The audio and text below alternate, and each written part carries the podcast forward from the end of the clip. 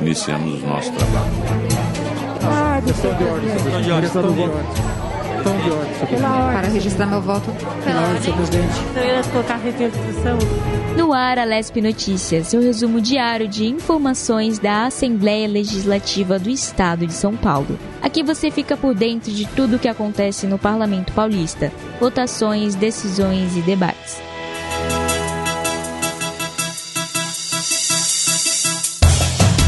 Sejam todos muito bem-vindos, muito bem-vindas. Eu sou Leonardo Ferreira e esse é o Alesp Notícias, seu podcast diário com as informações do Legislativo Paulista. Hoje é quarta-feira, 1 de dezembro de 2021, chegamos ao último mês do ano. Agora, vamos ao resumo das notícias do dia. Parlamentares aprovam nova classificação de municípios turísticos.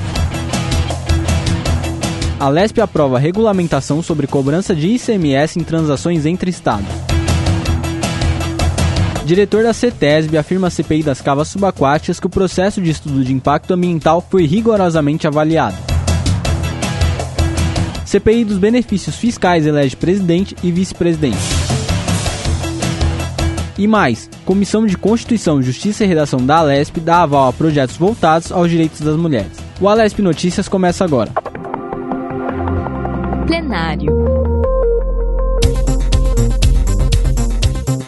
Em sessão extraordinária realizada nesta quarta-feira, 1 de dezembro, os parlamentares da Alesp aprovaram a reclassificação dos municípios turísticos. A reclassificação dos municípios segue as normas da legislação vigente que determinam o encaminhamento à Alesp de um projeto de lei revisional. Nessa proposta, três instâncias turísticas que obtiverem menor pontuação em ranqueamento técnico das cidades, elaborado pela Secretaria de Turismo do Estado, poderão ser reclassificadas a municípios de interesse turístico. E os três MITs com maior pontuação no ranqueamento poderão virar instâncias. Com essa nova classificação, recebem o título de instâncias turísticas os municípios de Barretos, Araras e Paraibunas. E as cidades de Campos Novos Paulista, Igaraçu do Tietê e Poá devem ser reclassificadas como MITs. O estado de São Paulo conta com 140 municípios de interesse turístico e 70 instâncias turísticas. Esses municípios dispõem do Fundo de Melhoria dos Municípios Turísticos e recebem aportes financeiros com base na arrecadação de impostos municipais, que auxiliam no desenvolvimento das regiões e investimentos necessários para a infraestrutura e desenvolvimento do turismo fomentando a economia local, gerando emprego e renda. Plenário.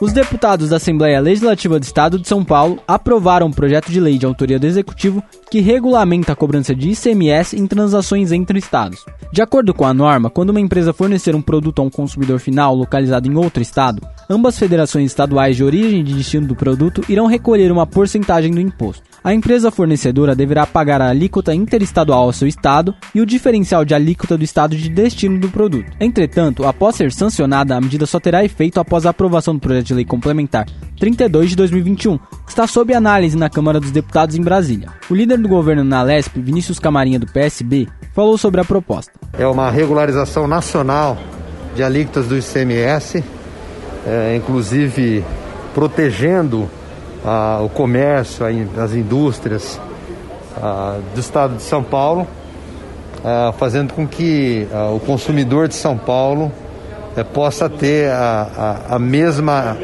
condição do que os outros estados. Então, isso é uma, é uma regulação necessária e São Paulo saiu na frente e estamos aguardando agora a aprovação da Câmara Federal. A Comissão Parlamentar de Inquérito das Cavas Subaquáticas, que investiga possíveis irregularidades no licenciamento e monitoramento da cava entre Santos e Cubatão, recebeu o atual diretor de Engenharia Ambiental da CETESB, Carlos Roberto dos Santos que foi ouvido com o intuito de prestar informações ao grupo. Em sua apresentação, ele afirmou que o processo de estudo e o relatório de impacto ambiental relacionados ao projeto da cava subaquática do Casqueiro foi rigorosamente examinado e levado para o Conselho Estadual de Meio Ambiente para ser devidamente validado. Na reunião, o representante da CETESB ainda destacou que 40 técnicos entre engenheiros, biólogos, químicos e outros profissionais foram envolvidos em todo o processo de licenciamento. Comissão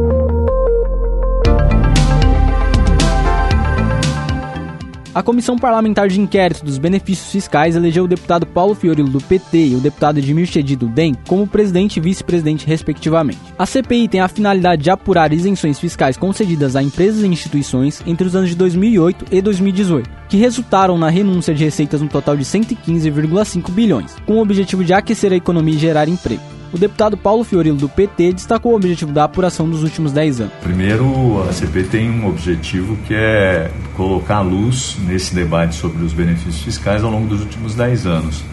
Até porque, durante esse período, o governo sempre informou um valor muito menor do que aquele que efetivamente foi concedido. Então, nós vamos verificar o que aconteceu. Comissão.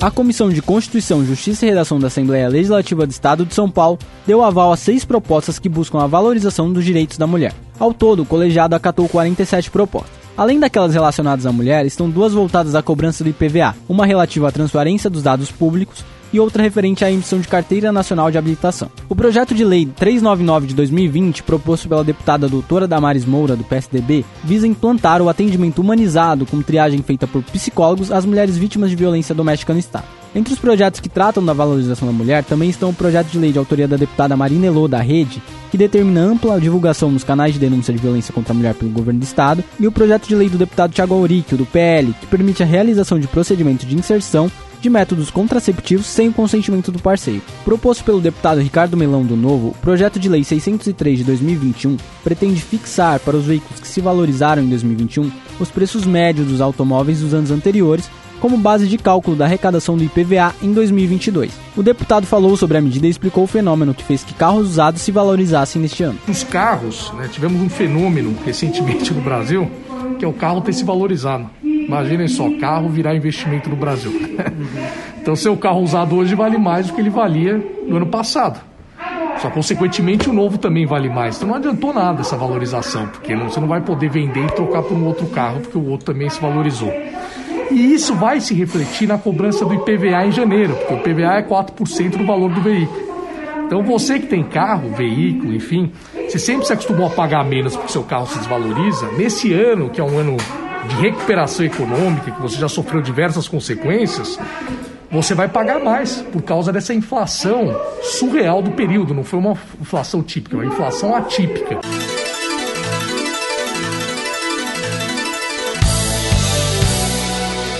O Alesp Notícias dessa quarta-feira fica por aqui. Esperamos na nossa próxima edição, sempre no início da noite. Acompanhe as informações sobre a Assembleia Legislativa do Estado de São Paulo no site al.sp.gov.br na TV Alesp e também em nossas redes sociais, Twitter, Facebook, Instagram e o nosso canal no YouTube.